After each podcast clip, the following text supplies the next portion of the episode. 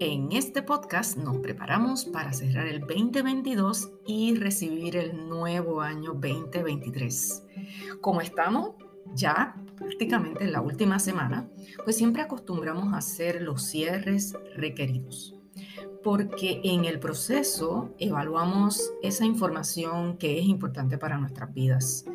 Y eso es así porque cuando se acaba el año, eh, como que nos da esa sensación de que nos están dando otra oportunidad para empezar de nuevo, como para abrir puertas, cambiar hábitos, proponernos cambios y también algunas metas que sean realistas, ¿verdad? Dentro de lo que cabe que podamos cumplir en un año.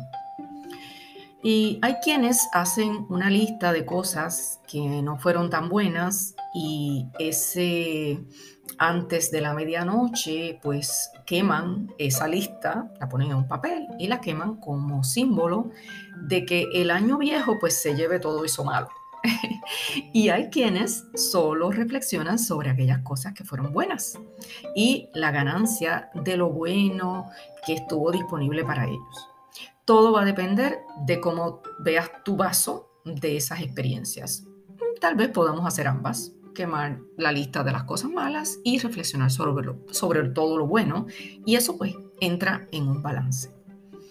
Tengo que empezar diciendo que para todos este año pasado, este 2022, fue un año de comenzar a vivir nuestras vidas otra vez, pero fuera del estado ese remoto en que estábamos restringidos. Eh, pues porque se liberaron casi todas las medidas restrictivas a la población en cuanto a la pandemia del COVID. Eh, los países dejaron de pedir las pruebas del COVID negativas en los vuelos internacionales, la mascarilla se dejó de usar en muchos lugares, especialmente en los lugares abiertos, y en la mayoría de los comercios dejaron de exigirla. Todavía pues hay ciertos sitios como en los dentistas este, y otros lugares que tienen una política más restrictiva. Y, ¿verdad? Aunque siguen habiendo muchos casos a nivel mundial, Puerto Rico también están eh, subiendo los casos, pues la población pues se siente más protegida en su mayoría y esa sensación eh, del encierro y el miedo, la incertidumbre, pues como que ha cesado, ha cambiado, hay, hay un nuevo aire. Así que en ese sentido podemos decir que la pandemia terminó, aunque la pandemia del COVID pues continúe eh, porque siguen habiendo casos. Ya nos hemos acostumbrado a vivir con esto porque es un virus que ya está endémico y eso pues en cierta medida eh, nos da cierta libertad de movernos, de sentir, no sentir esa aprensión que teníamos en los dos años anteriores. Pues para empezar conmigo misma y que ustedes se reflejen en cómo eh, yo hago ese análisis y así ustedes puedan hacerlo de la misma forma, les voy a regalar estas tres preguntas que se van a formular para que se les haga mucho más fácil hacer este análisis antes de que llegue el día 31, ¿verdad? Que eso es ya mismo. Hoy estamos a 26 y pues ya en, unos cuatro o cinco días estamos ahí al otro lado. Así que por eso lo estoy grabando antes para que tengan un tiempo de poder hacer esa reflexión. La primera pregunta que les lanzo es preguntarse cuáles fueron los avances que tuvieron en este año. Segundo, cuáles fueron los aprendizajes, porque de ahí van a sacar muchas lecciones que le van a servir para no repetir los errores y para ver dónde fallamos o dónde eh, lo pudimos haber hecho mejor. Eh, también cuáles son esos planes, los deseos, los objetivos que aún no han logrado y que tu corazón alberga para lograr. No tienen que ser todos este nuevo año, pero algunos de los que tú entiendes que puedan ser cumplidos. Y vamos a comenzar con la primera. Voy a comenzar con mis avances, por ejemplo. Siempre incluyan eh, algo de aprendizaje. Yo soy aprendiz de por vida, así que sugiero eh, que evaluemos siempre en esa lista de metas cuáles fueron esas áreas donde ustedes aprendieron algo, esa formación profesional o personal. Eh, y lo pongan en la lista, tanto en la lista de lo que aprendieron como en la lista de los deseos del nuevo año. Yo, en mi caso, eh, culminé una certificación en máster de neurocoach y programación neurolingüística. Yo llevaba ya dos años y medio más o menos estudiando el básico y luego el máster. Y esta certificación me brindó muchas herramientas que yo pues he compartido en muchos de los podcasts para que también ustedes las incluyan como parte de sus herramientas de vida. Y en ese renglón, pues también me volví un poco voraz de escuchar y ver eh, los canales de YouTube de otros eh, neurocoaches y también de escritores eh, que yo sigo, que son de España, México y Argentina, para escuchar sus técnicas de cómo escribir mejor, porque ya ustedes saben que soy una fanática de escribir. En la, en, como segunda, pues yo les diría que siempre incluyan algo de ejercicio físico. ¿Cuál fue ese que hicieron durante este año y cuál fue, cuál es el que van a hacer o si lo van a continuar haciendo el próximo año? Y yo no estoy hablando de ponerse en forma por la belleza. Eso nunca ha estado en, mi, eh, en mis eh, criterios. Yo estoy hablando de moverse para adquirir mejor salud, ya sea caminando, algo de deporte que les guste eh, o alguna actividad como jardinería o agricultura. En mi caso, pues eh, este año pasado yo lo dediqué prácticamente todo a las caminatas. Ustedes saben que durante los primeros cinco meses del año yo estuve entrenando para hacer el Camino de Santiago en Galicia. Así que eso era caminata, caminata, caminata y subiendo siempre la cantidad de kilómetros cada día para lograr ese rendimiento y alcance que necesitaba hacer en el Camino de Santiago. Que a la vez, pues eso redunda en salud y bienestar físico porque estoy moviendo toda la energía de mi cuerpo, estoy gastando kilocalorías que a veces uno come de más eh, y pues e, es tener ese balance entre lo que ingieres, las kilocalorías que ingieres y las que quemas en cualquier actividad física. Y de este tema yo grabé cuatro episodios de podcast del Camino de Santiago sobre todos los beneficios, sobre los aprendizajes, sobre los, eh, los, los, peregrinos que me inspiraron en el camino, etc. En este renglón también yo voy a incluir ese viajecito a Galicia que, que me brindó muchos placeres de salir del encierro pandémico y de ver mundo, eh, pues eso trae muchos beneficios, ¿verdad? ver eh, escenarios nuevos, eh, ecosistemas nuevos y, nutrirse de todo eso que uno ve, toda la cultura, toda la, la, forma de vivir en otros países. Así que siempre incluyan algo de paseo, diversión, que a la vez, de alguna forma, les contribuye a lo que es el ejercicio físico, ¿ok? La tercera, pues fue terminar con hábitos o relaciones que ya no contribuyen. Eh, esto se llama limpiar la casa del alma para estar en paz, más que nada. En mi caso, a mediados de año, terminé una relación contractual con mi trabajo de 39 años. Y eso significa romper con algo y alguien. Al que yo había estado ligada por mucho tiempo. Es romper con ese estar ocupada todo el tiempo, romper con la rutina de salir todos los días, maquillarme, montarme mi carro, llegar hasta una hora después a mi trabajo, eh, pero también significaba eh, romper con tener un salario fijo y todo eso te trae, te mueve, te mueve la alfombra debajo de los pies y tienes que hacer cambios. Esa decisión ya estaba tomada desde los inicios de año y de verdad no me arrepiento. Llevo seis meses eh, fuera de mi trabajo y no me arrepiento. Como cuarta, eh, yo diría que ese renglón es de regalar algo de ustedes que ustedes eh, puedan brindarle al mundo. En mi caso, pues yo lancé 33 episodios de las, de las menodiosas y lo que significa que, que hubo un crecimiento en la cantidad de información compartida, porque el año pasado yo solamente compartí 21 episodios. Eso totalizó cerca de 500 minutos en nuevo contenido. Llegamos a cerca de 12 países, entre ellos Estados Unidos, México, Argentina, Paraguay, España, por supuesto Puerto Rico, que es el país de mayor audiencia, y le sigue Estados Unidos. Eh, y también ganamos en oyentes nuevos. Eh, esa estadística pues está dividida, tenemos mujeres y hombres en nuestra audiencia. eh, la estadística evidencia que tuvimos un 296% de incremento en esa audiencia, especialmente entre los meses de mayo y abril, que fueron las cápsulas que trabajamos de entrevistas a mujeres. Y pues esas mujeres que a su vez tienen su propia audiencia, pues ampliaron la audiencia de nuestro podcast. A ellas les estoy agradecida porque, ¿verdad? Sin ellas no hubiese crecido tanto. El podcast, el podcast de las menodiosas está, según la clasificación que le da Spotify, entre ese 5% de los más compartidos globalmente. Y cuando dice globalmente es, ¿verdad? Todos estos territorios que le hemos eh, compartido.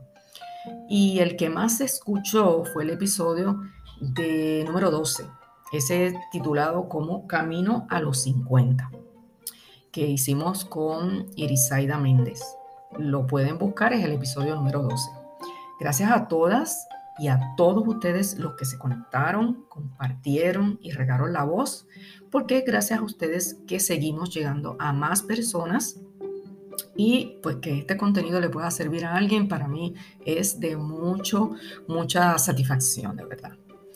Eh, también ofrecí una conferencia magistral en este noviembre eh, esta fue sobre la teoría del mundo líquido, interpretado desde la epidemiología, que es mi rama, y que trata de cómo interpretamos la realidad actual desde los planteamientos de Sigmund Bauman, eh, que es un sociólogo polaco, también filósofo, y creo que les voy a hacer un podcast de este tema porque mucha gente se ha interesado muchísimo sobre el tema, les ha encantado la perspectiva que trae.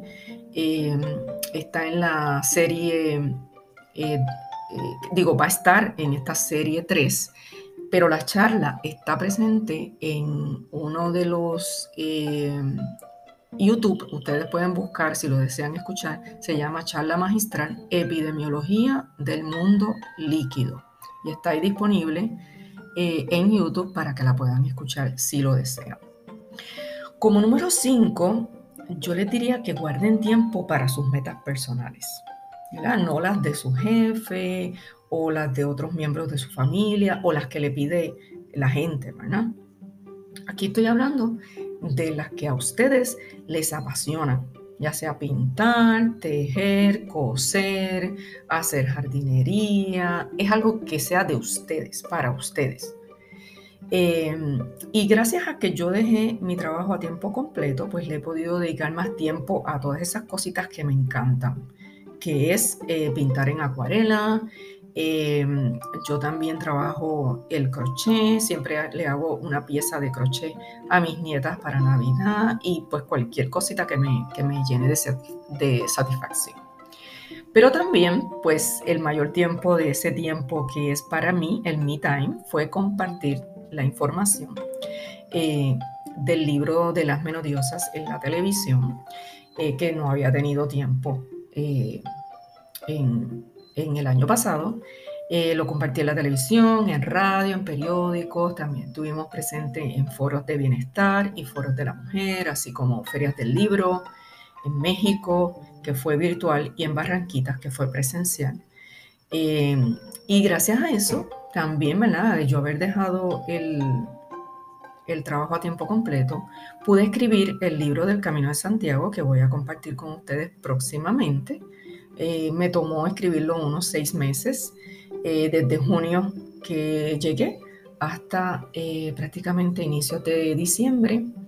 Ya está entregado al prologuista, que va a ser el humortivador Silverio Pérez, que ustedes saben que pues gracias a él que hicimos el, el Camino de Santiago. Él inició esto desde el 2012 con diferentes grupos.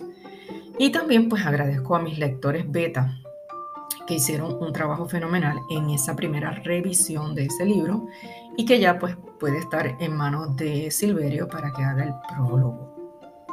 Pues esas fueron eh, como esas cinco eh, áreas o renglones de cómo resumir todo lo que hice. Pero ahora en esos mismos renglones yo les voy a decir lo que voy a hacer o cuáles son mis metas en el 2023. Para seguir regalando algo al mundo, pues voy a continuar con los podcasts y comenzaré con la tercera serie que ya les mencioné, Creo que esta, esta es una forma de, comunicarnos, una buena forma, es muy efectiva, eh, porque compartimos información de salud y damos a conocer estrategias y métodos nuevos para mejorar siempre el bienestar de la mujer en general. En general de todos, pero mucho más específico a la mujer, porque ese es mi público meta. Como número dos, eh, para seguir educándome y conocer de otras cosas que aún no sé, eh, porque hay tanto, tanto por que conocer, ¿verdad? Ya he hecho una lista de algunos temas que quiero aprender o leer y uno de ellos es eh, el Bookcoin. Y yo sé que muchos no habrán escuchado lo que es el Bookcoin, pero esto es una plataforma que igual que las eh, criptomonedas, pues los libros se está experimentando con que estén encriptados en una plataforma y que la gente lo acceda a través de esa plataforma. Tal vez haga tal vez un podcast específico de esto. Eh, es un tema fascinante, ya me escuché mi, primera, mi primer podcast sobre eso con Ana Nieto, que es de España, y que entrevistó a esta persona que maneja un book coin, book de libro y coin de moneda. Em, también quiero aprender a escribir una novela de ficción, ya empecé, pero quiero tener, eh, adiestrarme más en cómo hacerlo. Quiero leer más libros inspiradores en ese tema y también de otros temas que, que me inspiran mucho, como los últimos que les compartí en el podcast pasado, en el 32 esos libros que me inspiran mucho. Eh, porque para escribir hay que saber leer. Eso es importante que lo sepamos. Eh, como tercera, en cuanto a la meta personal y el me time, es buscar esos espacios y encontrarlos para lo que desees hacer. Eh, que sea tuyo y de nadie más. En mi caso, quiero encontrar los espacios para escribir ese nuevo libro que quiero, quiero este, escribir sobre ficción me voy a adentrar en eso de ficción, vamos a ver cómo me va. Eh, pero también quiero encontrar los espacios para publicar mi nuevo libro del camino, porque aunque ya está escrito y está un poco depurado y está en manos del prologuista, pues todavía no tengo un editor o editora y un diseñador para ponerlo, ¿verdad? Eh, maquetarlo y que eh, pueda salir a la luz pública a través de Amazon y también a nivel físico, ¿verdad? impreso. Y esas tareas pues ya están en mi lista de deseos y planes. Así que son big, big, big task. Son cosas que, que me van a tomar mucho tiempo este nuevo año. En cuanto al bienestar físico, que sería el cuarto renglón, pues seguiré con las caminatas diarias, pero, pero voy a añadir algo bien interesante y es el hacer un reajuste de mis ciclos circadianos. Eh, para que mis horas de sueño se reajusten con los ciclos normales. Por si no lo saben, eh, los ritmos circadianos son esos hábitos físicos, mentales y de comportamiento que siguen el ciclo de las 24 horas del día, o sea, día y noche, porque estos procesos naturales responden principalmente a la luz y a la oscuridad y afectan a la mayoría de los seres vivos, incluidos los animales, las plantas y también las bacterias.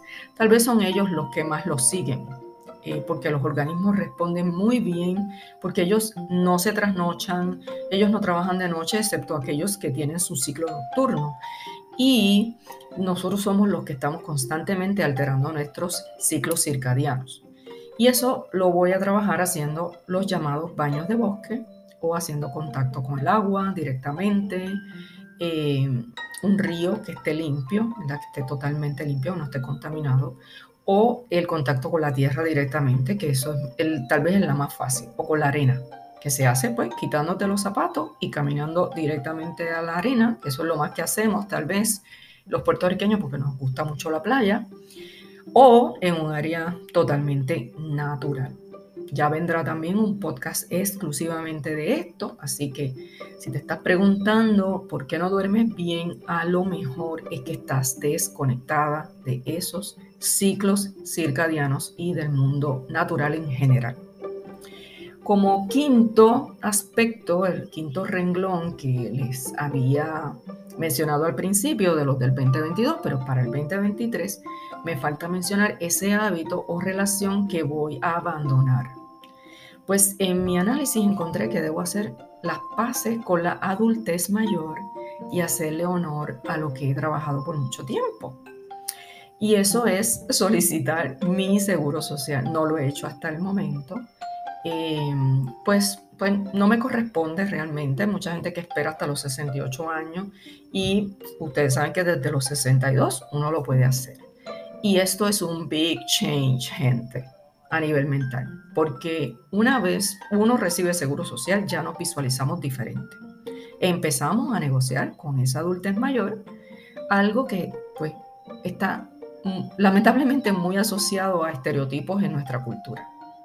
Claro, que si tú has leído el libro de las menodiosas, sabrás que yo trabajo para sentirme en equilibrio, como diría Eve, que es la diosa de la juventud, que ella tiene 60, pero se ve de 50 y se siente como de 40. Hay que trabajar ese equilibrio para sentirnos mejor que lo que es nuestra edad o lo que dice nuestra edad. Así que hazte las preguntas y busca estos cinco renglones, tanto del año que culminas como del que comienzas. Haz tu lista, planifica y comienza el nuevo año 2023 con muchas ilusiones de cumplir todos tus propósitos y metas. Les dejo saber que en el próximo podcast, eh, que será la segunda semana de enero 2023, les hablaré de las tendencias del bienestar para este nuevo año. Si deseas apoyar este canal, selecciona Support Options desde Anchor. Y gracias por ser parte de esta comunidad. No olvides siempre compartir porque en ese compartir puedes ayudar a alguien, alguien que quieras mucho. Feliz año nuevo a todos y todas los que están conectados. Que la pasen lindo y nos conectamos el próximo año. Chao, chao.